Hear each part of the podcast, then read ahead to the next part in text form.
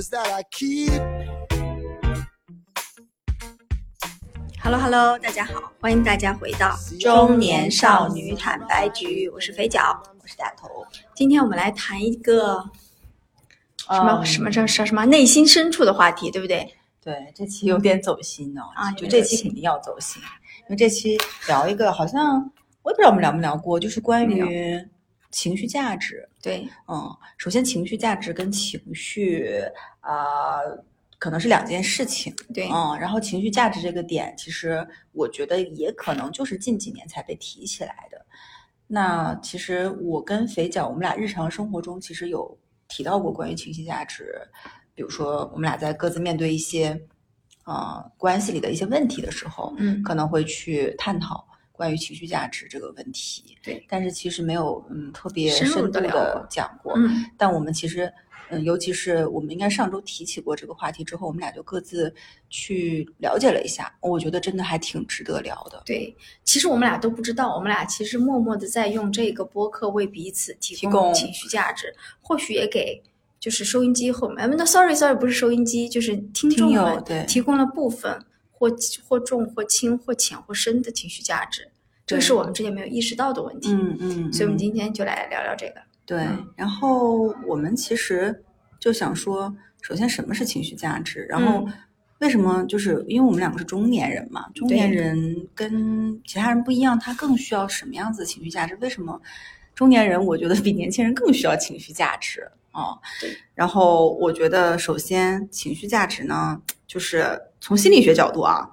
情绪价值是指的是一个人影响他人情绪的能力。大家记住啊，情绪既然是情绪价值，就这个价值一定是你带给其他人的价值，不是你带给你自己的啊。嗯当然，你自己给自己的情绪价值也很重要。嗯嗯、那就是说，一个人影响他人情绪的能力，一个人越能给他人带来舒服、愉悦、稳定的情绪，他的情绪价值就越高。对，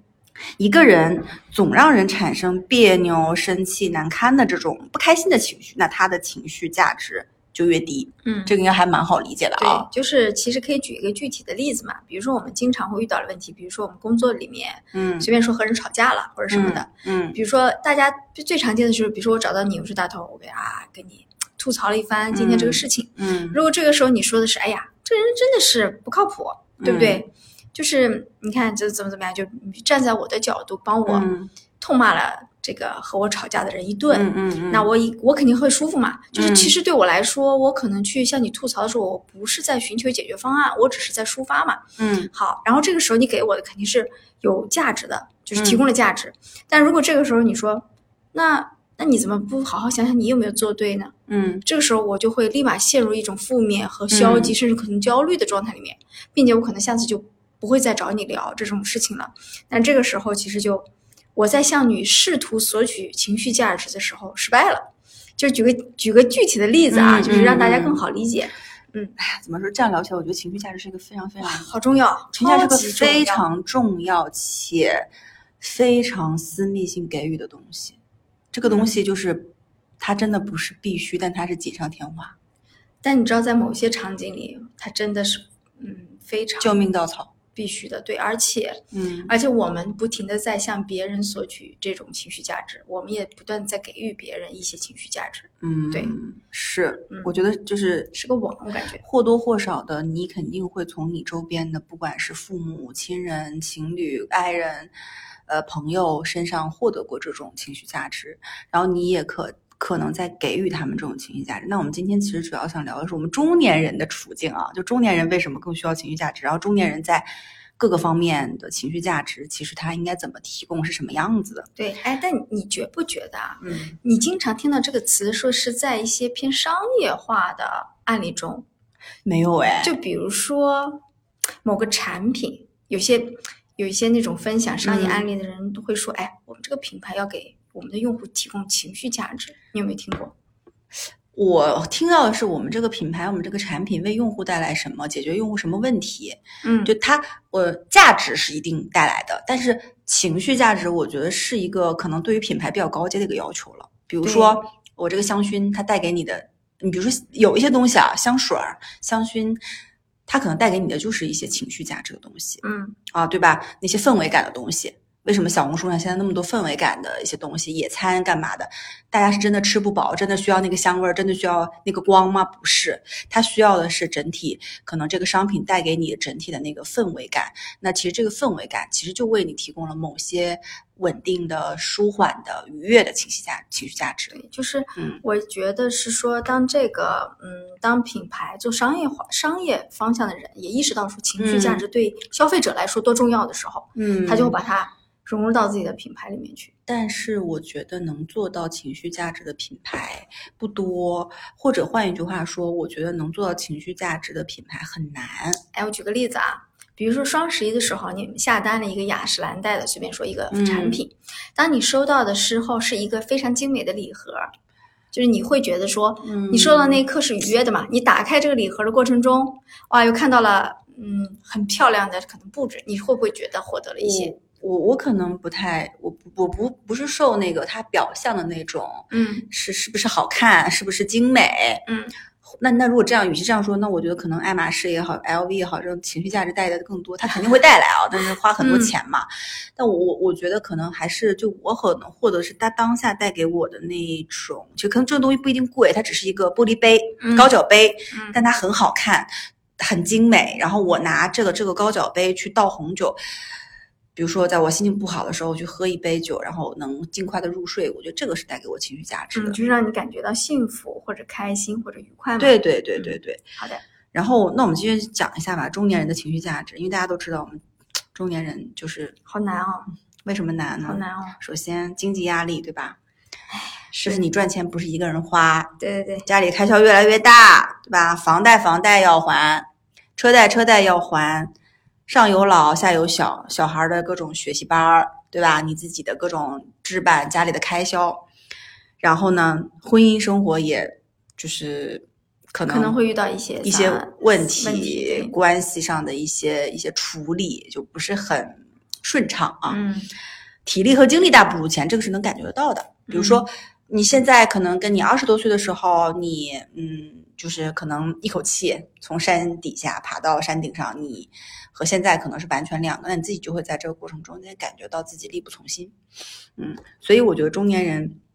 就更需要各种情绪价值的一个嗯加持。加持。哎，首先我想问你啊，飞姐，我先问一下，你觉得你自己是一个情绪价值高的人吗？我一直觉得我是哎，就是我给别人提供的，对不对？都可以吧？你觉得？客观的说，嗯，我在思考这期话题的时候，我觉得要把它放到一段关系里面去看。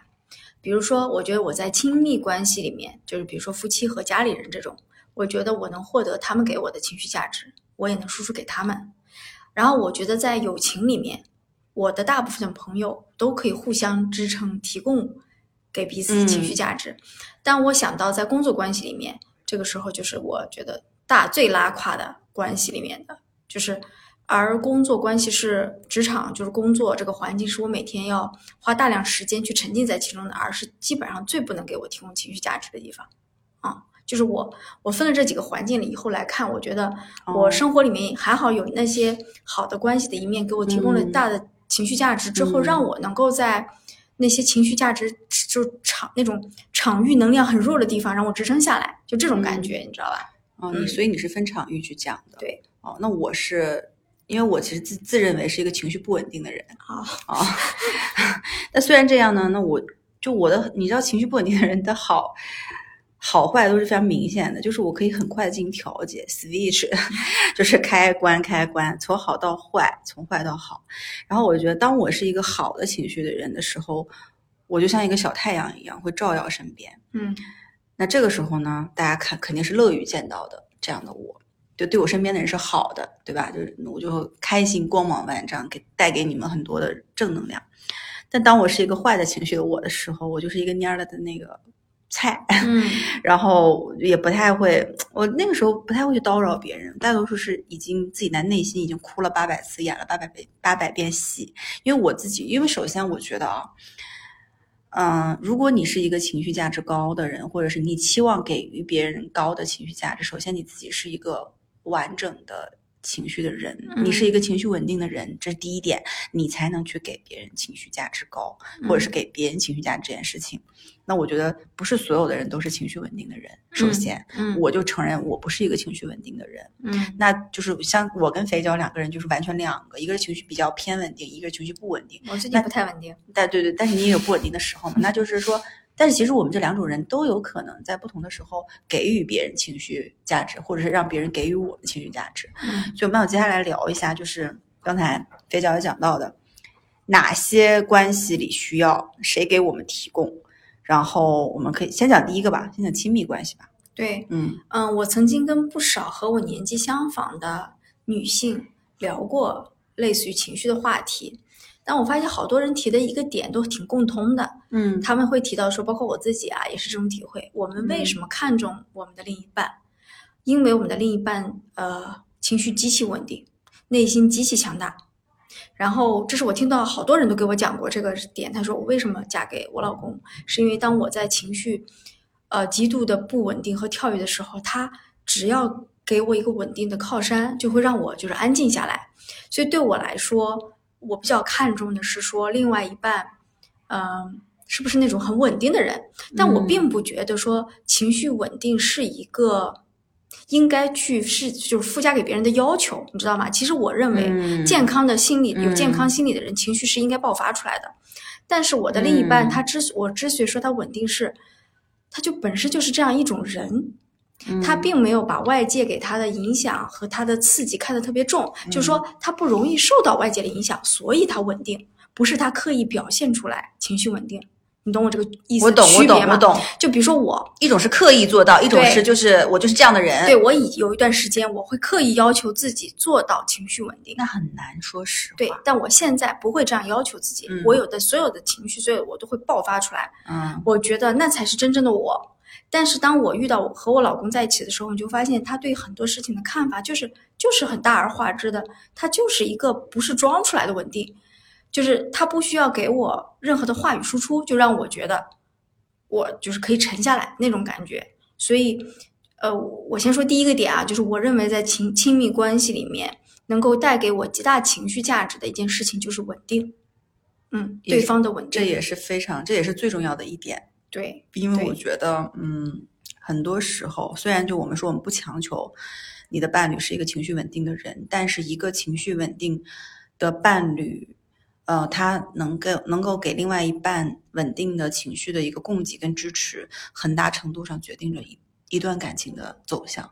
对你，就包括我们自己，对，真的就这个东西，其实因为我跟肥脚也都结婚这么多年了嘛，嗯。其实深有感触，包含我们俩日常在说一些可能婚姻里的一些问题的时候，其实你会发现为什么会有这个问题，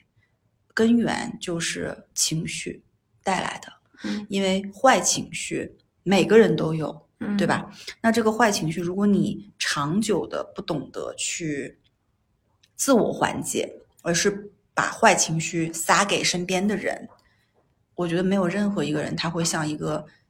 就是一个一个海绵一样不断的吸，不断的吸，因为那个海绵它吸饱了之后，它也会要爆发。嗯所以这个就是一个问题，很大的一个问题。然后呢，我觉得是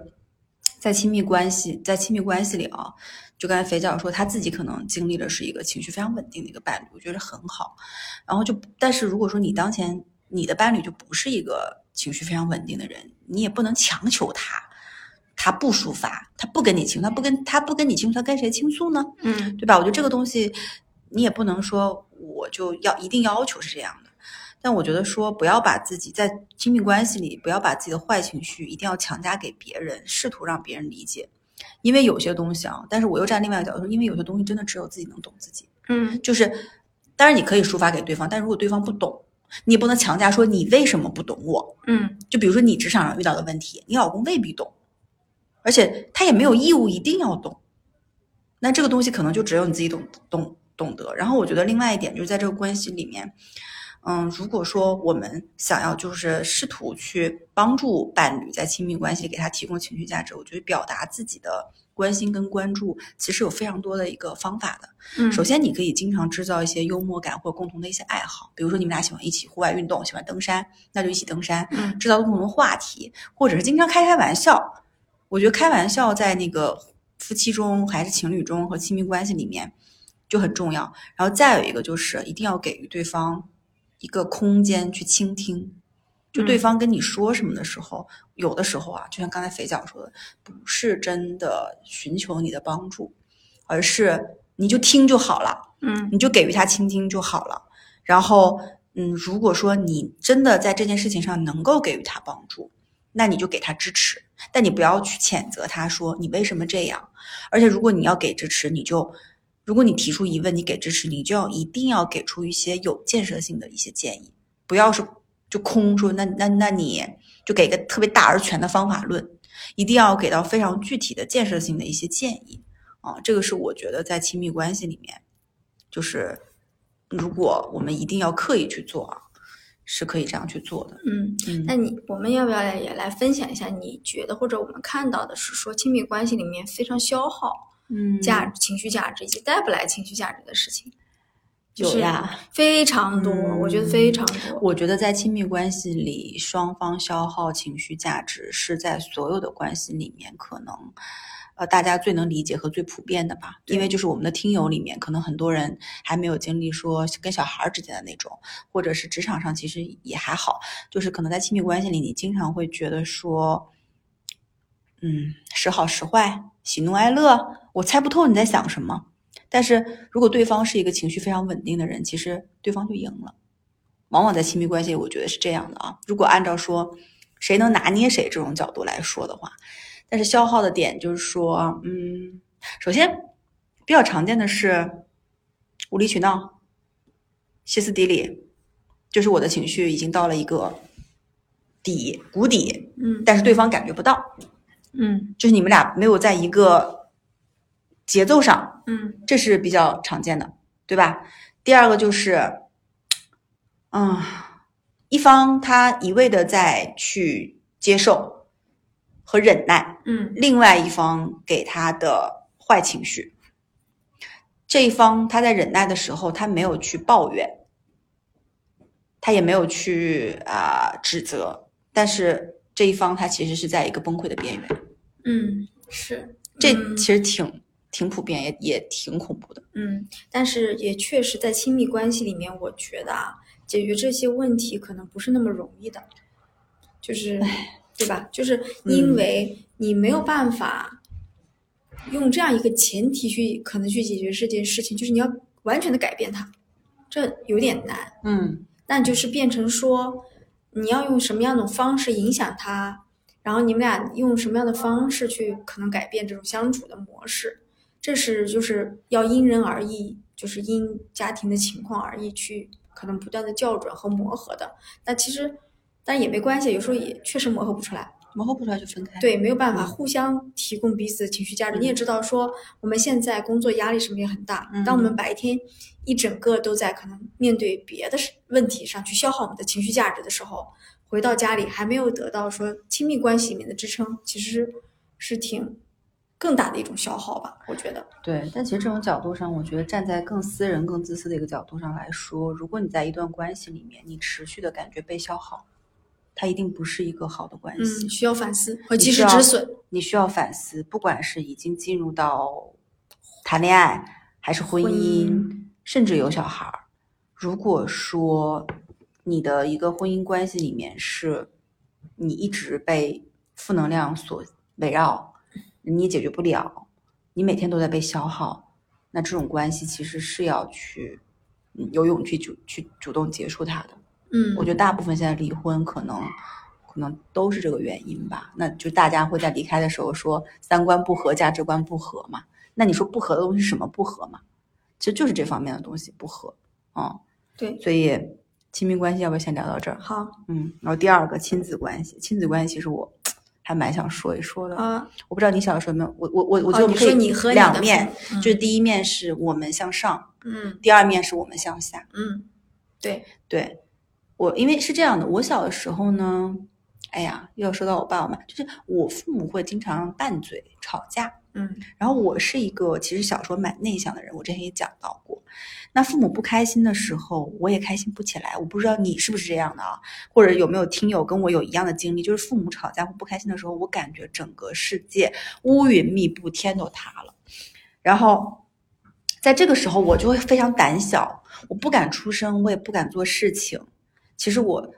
后来知道说，哦，我是被父母的情绪价值绑架了。嗯那在这种环境下，忍下来，就小孩儿是忍下来的，然后小孩儿会故意变得很乖、很配合、很听话。其实你是不想让你自己再破坏这种氛围，或者是说家里的氛围已经非常低气压了。有的时候家里氛围低气压，小朋友是感觉得到的。谁都喜欢在这种比较开放、open、宽容的环境里面去生去生活，但如果长期在一个偏低气压的环境里生活，那个小孩就会变得非常的敏感和怕得罪人。嗯然后你在这个里面，其实你忍下来的一个好孩子的形象是需要你自己去付出很多的情绪的。那这个情绪滚在你自己的身身体里面，它会像滚雪球一样越积越多。嗯如果你不去找出口去爆发掉，最后其实你这个小朋友他会崩溃，而且他会在很多方面没有自信且担心，呃，自己在外面跟同学、跟老师或者跟朋友的相处的过程中，会不会因为自己的一一个冒犯，自己因为自己不够好，所以他们会就气压很低或怎么样？你会觉得一切都归到你自己身上，嗯就是我觉得这个是非常不好的一个点。嗯所以我觉得很多就是嗯，父母啊，就是我们现在为人父母嘛，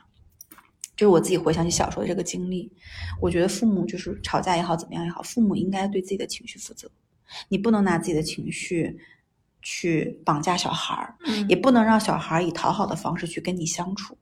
就是如果自己的情绪两个人情绪处理不好，那你们就关上门去处理，但是不要让小孩儿感受到说父母关系不好，家里低气压在吵架，因为真的这个会对小孩儿有非常大的心理的创伤。嗯，我觉得还有一点是说，当你目睹了父母之间没有办法给对方提供好的情绪价值的时候，你可能也没有办法学会说对，呃接受别人给你的情绪价值和你去付出价值给别人，就是因为父母就是小孩子的榜样嘛。对，嗯，你会，你如果是一个坏的榜样，这个这个技能你可能就会，就是在小的时候可能就嗯。丢掉了，但长大嗯。之后，你可能再会再会可能通过别的方方式把它捡回来。嗯，对，就是而且你有没有觉得，就是我不知道，就小孩儿跟你，比如说你们两个人跟小孩在家的时候，你们两个如果氛围是很好的，小孩也是很开心的，很很舒缓的那种感觉。如果是你们两个之间就是那种经常吵架拌嘴，小孩也是很紧张的，你能感受到小孩情绪的变化。嗯，所以我觉得这个其实就是一个我们要给小孩去营造出怎么样一个家庭氛围。那这个是向上的，那向下的话，我觉得嗯，跟就是现在其实说说白了，就亲子关系里面，我们如何为小孩儿去提供亲子就这种的所谓的情绪价值，我觉得有一点就是一定要。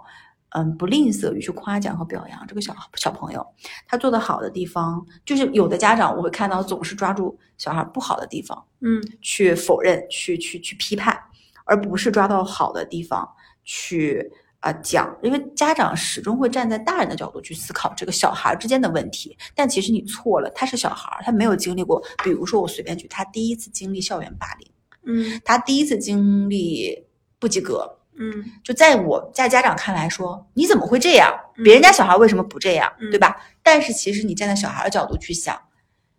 他就是没有经历过呀。没有能力他不懂，他嗯不懂为什么会这样，是我不好吗？所以同学欺负我，是我有什么问题吗？所以我学习不好。就站在家长的角度上，要试图去理解和夸奖他，嗯，就是不要去一味的去以大人的角度去嗯想当然的觉得你应该怎样做。嗯，那你知道，其实包括我们看刷一些短视频，见到嗯最多的是什么样的家长吗？就是辅导作业崩溃的家长，嗯你知道吗？呃，我觉得对于子女来说，家长里面提供的很重要的一个情绪价值是稳定，就是当你要在崩溃边缘的时候，你怎么能够去不去大喊大叫？怎么能够 很难好难，我真知道的很难我自己有时也控制不了。对对，但我其实每次这这样做之后，我会后悔。是的，就是我大喊大叫有时候我会后悔，但是。就是嗯，当下真的很难控制，但是我尽量保持大部分的时候能够稳定。但我自己其实意识到这是个挺挺大的问题，就是你说这崩溃，这个事情真的崩溃。哎，但我跟你说实话，就是我觉得再好脾气的家长在辅导，我我身边的很好的朋友，他们就平时两夫妻是非常非常 nice 的那种，你觉得他们不会生气，但他们辅导小孩的时候，他跟我说一整天低气压，家里都没人敢说话。就你辅导小孩的时候，你没发现家里是整个低气压吗？对，大崩溃，哇哦！大崩溃。但是呢，这个问题其实挺难解决的，我觉得啊。那他们现在有一种解决办法，啊，就是为了不影响自己的亲子关系，他们把小孩送到了课后托班，就是找 不相关的用外力解决人去，而且小孩也会觉得说，我跟你不熟，你就是老师，你教我，听你的我会听你的。但家长我就可以撒个娇呀，我不啊，什么什么。他现在是这么解决的，然后是有效果的。当然，就是这个是假手于人的一种方式。另外一种，如果说你 因为，但我也非常佩服，如果说你能做到面对小孩讲了一百次的问题，他仍然听不懂，仍然怎么样，你也能非常淡定的，那这种人真的很厉害。但是我觉得大部分我们都是普通人，很难。嗯，是的，你不然就假手于人。但那不是解决问题的根本但是吗？就是你关于辅导作业崩溃这件事情，我觉得可能是另外一个非常非常崩溃，你知道吗？另外一个就是不知道该怎么解决的一个，嗯，反正对，就很，难，真的很难。好难控制啊。我身边几乎没有人不崩溃。嗯，对，父母的必修课。好，那我们再说再说说，职场，哇，职场真的 职场我真的哎，职场不是你太可以说了吧就是你知道吧？肥脚把职场列在这里，他他这我不是职场里什么你知道吗职场里谁会给你提供你情绪知道价值？，我我要跟你讲一个故事啊。昨天呢，我刚跟一个朋友吃饭，这个朋友和我年纪相仿，嗯呃，所走在的人生阶段和职场阶段也几乎都一样。嗯现在的所有的想法很多都一样。我们俩去吃了一个，也吃了吃吃吃了一个螺蛳粉，就爱吃东西也一样。后来我就聊到说，我为什么突然这么有对这个话题这么有感触？他说，他说他的老板就是一个天天在消耗下属情绪价值，然后下属再给反向给他老板提供情绪价值的人，然后下属通过彼此的吐槽获得在职场里继续工作下去的情绪价值。那他怎么说的呢？他说他们的老板就是一个呃中年男人，嗯，可能年纪蛮大了，然后看中年人啊，中年人，然后对下 属所有的语言行为都是那种 PUA 否定式的 PUA，就否定所有，就因为你你也知道，在工作里面有很多细节吧。嗯当他一旦开始往下抠细节的时候，谁能保证说百分之百的细节你你都知道、都明确、都没有问题？嗯那就问你嘛，这数据为什么涨？这个数据为什么跌？嗯对吧？你这个礼拜和下个礼拜给出的理由可能都不能一样，那他就会在这些点上去打压下属，否定下属，然后所有人就是他说氛围就很很低气压，然后大家见面的话题就是互相吐槽，可能老板今天的某个点，不然他们就觉得情绪就没有办法再嗯就是提升起来了，你知道这种感觉吗？然后啊，我当时突然意识到说，哦，他的老板通过这种方式可能获得了自己的某种情绪上的价值，因为他觉得我要控制你们，我打压你们，你们才听我的，你们才不造反，我才把这个东西 hold 住了。但是反过来说，他所有的下属就是被他不停的消耗。哎，所以我觉得职场上就是跟其他地方都不太一样，职场上的这种情绪价值就是来源于吐槽和八卦。大家互相的安慰嘛，大家获取能量的方式是抱团儿取暖、拉小群、去讲八卦，是没以错，及上班摸鱼。对，然后就是凑在一起骂人，嗯，吐槽骂人，就是嗯真的很疏解。嗯，然后我我我就会见到身边很多人都是那种平时看起来这个人不错，也受过高等教育，也各方面你觉得这人人品不错，但是就在职场上的时候，他们就是会各种搞小群体，互相去嗯抱怨和吐槽，嗯好像没有人能躲得过，我觉得。嗯，是的，就是你知道这种感觉是说你找到了一个和你有一样观点的人，尤其是有点同仇敌同仇敌忾嗯那种感觉，获得了一种同理和集体的认同，这个时候人是有安全感的，嗯是能获得情绪价值的。嗯所以你你要说，就是我没有见过任何一个职场是没有这些东西的，嗯，是，都？对吧？你再完美的老板也不可能说完全没有槽点，那多多少少都有一些嘛，只是槽点大和槽点小的问题。嗯，就基于这种情况，我我觉得是这样。首先，职场，呃，它肯定我们在一个地方也不会特别长久。那在这种情况下，我觉得就如果短期之内的这种吐槽也好，互相去倾诉情绪，互互互相去吐槽，获得情绪价值，我觉得是 OK 的。但大家一定要就注意到的是说。你知道，任何职场上的关系它都不稳固，且你前脚说的话，后脚就有可能跑到别人耳朵里去。嗯，所以在这种情况下，我觉得大家要做好的就是说，可以吐槽，可以去抱怨，但是就嗯，首先不要太往心里去，嗯，然后也不要真的把很多真心话就讲给别人听，因为真的是职场里面说白了。就是一个利益真心人是？没有真心人，这个我我在就说过很多次了，而且无数的身边的案例，就是无数次的印证这个道理。就大家都是因为某段时间的某个利益点或目标，比如说随便举个例子，我们俩今年都没晋升成功，我们俩都混得不太好，我们俩抱团儿就骂这个骂那个骂那个。但这其中如果有一个人突然晋升成功了，他跑了。你就会说，哼，你这个人怎么怎么样？就是这个是非常正常的一个点，所以我觉得在职场里，我们只能说，嗯，在职场的环境里与人沟通、与人交流的时候是这样的方式。但是如果真的想从职场里获得情绪价值，我觉得大可不必。我们可以从其他的几个渠道去获得，是，可以找朋友或干嘛但我估计很多人都有这种体感，就职场真的非常消耗情绪价值，是太消耗了。然后。因为你一天可能有八个小时、十个小时，甚至有的人更多，十二个小时都在这里消耗。你不仅是消耗，不仅是老板，有可能不仅不一定是老板的消耗，同事啊什么的，合作伙伴的下属啊，对你的所有的协作方可能都在消耗你。你这个时候如果说你嗯，我我现在的体感就是，第一，我我现在的做法是，当有人消耗我情绪价值的时候啊，我的做法，要么怼回去，我要么就骂出来。嗯，我要么就拒绝掉。嗯啊，我觉得做这几件事情让我非常获得价值。嗯，就是如果因为有些时候我发现说很多可能刚入职场，但现在年轻人可能不一定，他们不一定会拒拒绝别人。嗯，但你会发现哇，拒绝一个人的时候非常爽。嗯嗯嗯，因为有的时候你也会怀疑，到底拒绝他对不对？但是如果你的第一反应就是拒绝的话，我觉得你也可以不用多想。嗯，你拒绝了他，你获得了极大的情绪价值，你可能一天都会非常开心。嗯，然后并且你。会变得更有勇气，内心更强大，然后去分开始分辨，说我到底应该拒绝哪些，不应该拒绝哪些。嗯，就是当你的主见更强的时候，你可能就是内心就会变得更强大。当你拒绝那些不合理的时候，嗯，你会获得很高的情绪价值，不一定真的只是说吐槽你就获得了情绪价值。是，我就后来发现拒绝不合理需求非常爽。嗯，而且我，嗯，对，就。我上一周和两个协作部门的同事掰扯了一件小事，这件小事是说他们要求我走一个审批流，邮件走啊。我看一下这个审批流呢，要走要批九个人，九个人啊，而且是件小事。然后呢，我这个人就比较较真儿，我就直接拉了个电话会，我问我说为什么这个审批流要走九个人，效率要这么低吗？我就开始用各种进，就是上价值的方式。跟他们讲说这件事是不应该的。经过四十五分钟的沟通后，我终于的把这个审批流从九个人变成了五个人。啊，我觉得我极其成功。那天我情绪价值极高，嗯嗯，非常开心。哇，那天我就觉得哇，我太牛了！我居然把一个审批流从九个人变成五个人。嗯，但我其实依然觉得可能没有那么合理。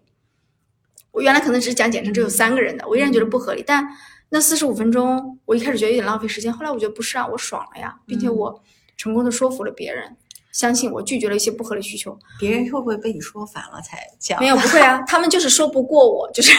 就最后就是他们都认为是对的，但他们因为各种因素的考量，可能一开始不想松这个口，但我后来就极度坚持，我就把这个东西，嗯，我就坐在工位上，嗯，声音也不小，我就打这个电话，我就说的每句话都是对的，谁都不能来反驳我，嗯，我就是靠这件事情那天让我就是过得非常舒爽，我觉得大家可以去试一试。当你认为有一些不合理的东西的时候，其实只是你没有勇敢的站出来，就不代表你不能改变它。当然了，这这句话不能适用于所有情况啊。我跟你们说，因为肥脚他最近处在职场里面的一个偏。呃，怎么说，就偏情绪化的一个氛围里，对对对，就能感受到啊。就是我，因为我就没有啊，然后就是我我我就在客观，就大家可以听他那个。那我客观站出来，就是在两个点，就第一个点是向内，一个向内，一个向外嘛。就如果说你自己是一个。在职场里面，我就两个建议：第一个，你就是走自己的路，让别人说去吧。当然，如果你做不到这样，那你就把这个情绪，就是职场如果消耗你的情绪价值，那你就从其他地方去获取这个情绪价值。但是有可能在职场，有可能不在职场，因为在职场可能你根本就获得不了，最后发现只是徒劳，就只是跟别人吐槽完了之后，回家以后也是一地落寞。那个东西。它只停留在职场的那个空间和场域里，但你最终自己要去怎么获得你的情绪价值，这个事情是我们自己要去思考的啊。那讲下一个啊，讲友友情对不对？友情，哎呦，友情太好了，很很美好，友情太好了。就是我觉得所有关系里面，就是友情是基本上是就是提提供给我全是正向东西的一个产物。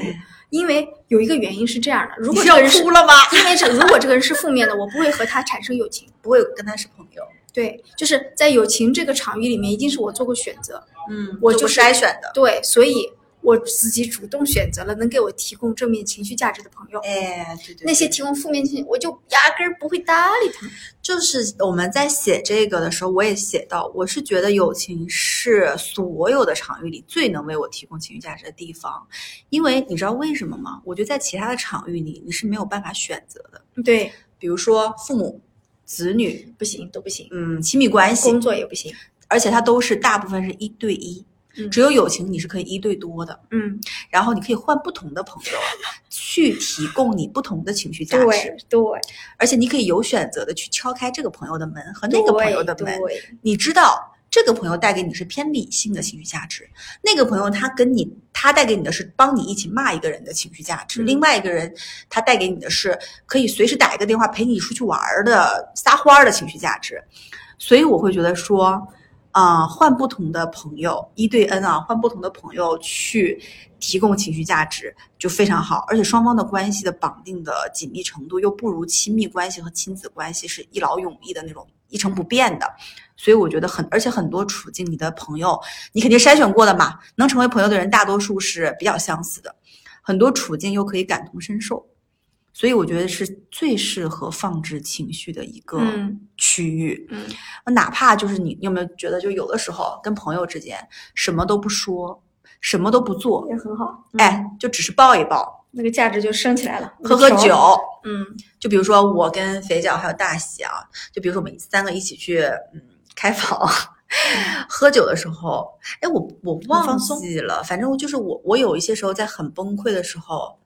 我就很想就抱一抱你，你懂吗？就是，那我就想说，嗯，抱一抱你，或者听你骂一骂我，或者是跟你一起喝个酒，或者跟你一起敷个面膜，哪怕就是你在我身边什么都不说，但是我会有一种非常稳定和安心的那种，嗯，因为我是一个很稳定的人，对就就那种感觉，然后我就觉得 特别好。嗯，真的。但但我想补充一点啊，就是，啊，我认为友情或者说在这个方面提供有，当你有选择的提供这些对象给你提供价值的时候，不一定仅限于人的。对，就是你可以从一个你的宠物的身上获得这个东西。比如说，你可能就是本身是一个比较很内向的人，不一定有有很多朋友。嗯，那你可以通过你的宠物、你的猫猫狗狗，甚至有些人是通过做手工，嗯，通过呃码字。嗯通过，反正对看书就是运动，对，就是就是你主动选择一种方式。嗯，朋友也是一样，就是你主动选择一个人或者一个不是一个人一个行为来提供给你的这种价值，我觉得都可以算是算是这一类吧。就是因为我们俩是那种比较外向的人，相对来说啊，所以其实是愿意交，我愿意扎在人群里，或者说就是呼朋唤友的这种。哎，我现在已经比原来。内向很多了啊，是，但是我想说的是，并不是所有人都是这样的，也并不是说你只有变成一个爱呼朋唤友的人，你才能获得这个价值，不是，你就做你自己，你可以，嗯，不是通过这些朋友这些热热闹闹的范围去获得这个，你可以通过你的猫、你的狗、你的手工、你的写字、你的书、你的电影、你的音乐，我觉得都可以，就是你要投入进去，而不是说只是站在那里等着。对，而且你知道吗？还有个东西很重要，就是播客。啊，对，就是，嗯，真的很多方式啊。哎，就是播客，我我不知道为什么，是不是因为它是比较深度的这种深度内容，还是说，因为播客其实你有各种选择面，很个性化的去选择你想听的、你要听的。我就最近从播客里面获得了非常深的，你说的对，嗯，情绪价值，有，就是有那种是，嗯，在你非常不理智的时候，很理性的去给你一些方法论的，也有那种你想听一听好朋友闺蜜之间的一些亲密的趣事拌嘴的，也有一些呃，就是就是你你听他讲这个东西，你就觉得获取非常高能量价值的这种播客，就是播客里面你可以筛选，你甚至可以筛选你当前关注的一个领域或者是一个话题，然后听他怎么说。大部分我觉得播客带给我的，目前为止啊，都是比较正向的。播客反正没有消耗我。对我同意。嗯，比如说，就我们俩都非常爱的那个谐星聊天会，嗯，你有没有觉得开心我就很开心。每次你在比如说开车或不开心的时候，听他们里面就是 或天马行空、或胡言乱语的一些话或捧哏逗哏的时候，你就会觉得说，嗯，就是原来其实我们也可以去按照这样去思考。对我，包括我最近在看恋综的时候，我看恋综的时候不都姨母笑吗？啊，我觉得那一刻我情绪价值也很高。什么鬼？对呀、就是不然呢？嗯就是在地铁上，你疲惫的下班，在地铁上你打开个恋综，然后你的嘴唇，你的嘴角就不经意间就扬上扬起来，那就是一个很开心的事情。嗯，还有就是有的时候看到我们听友群大家在讨论一些就是嗯话题啊话题。昨天有一个听友好像是考一个什么证考过了，，昨天是考研成绩发布，好像。然后嗯大家都就是你知道吗？那种氛围我觉得很好，就一个人说我考过了，我买了什么鸭脖什么什么，今晚庆祝。然后群里的听友其实跟他都是那种素不相识的，然后大家就互相什么恭喜呀、又干嘛的。然后有的时候会有人抛出一个问题，说最近啊哪方面哪方面有点困扰，大家会帮他一些解决。我都觉得这是一个非常好的一个获得情绪价值的一个方式。嗯，哦是的。所以我们今天好像也提供了不少的可以可行的方式和方法。嗯，对，但是我觉得还有一个点啊，就是说，其实我觉得回归到最后，我们最终我们觉得情绪价值能给别人提供多少，别人可以接受多少，其实真的不好说。你也不能把自己的给别人提供的情绪价值去做一个预估，或者做一个目标去去去去权衡它或干嘛。但我觉得，嗯，但自己的情绪价值如何填满，这又还还回来了，就是说我们自己的情绪价值如何填满，我觉得核心还是得靠自己啊。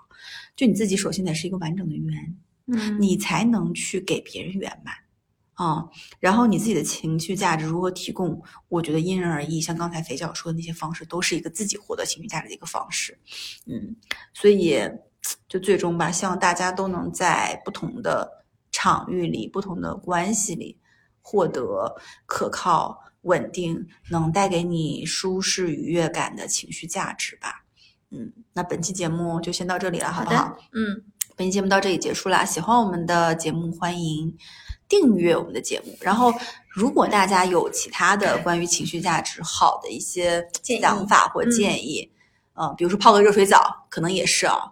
或者是干嘛，读诗、唱歌都可以。就是这种呃想跟我们留言的，可以在评论区给我们留言。想跟两位主播深度交流，可以加入我们暖暖的听友群啊、在微信搜索“坦白”的拼音“坦白零三零三”。好吧，本期的节目到这里就结束啦，拜拜。下期再见，拜拜。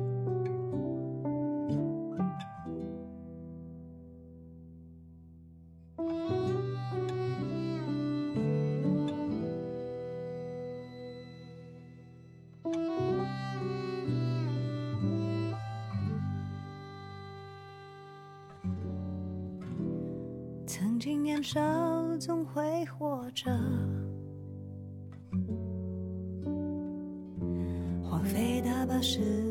光，也总稀难离的。回忆总是突出快乐，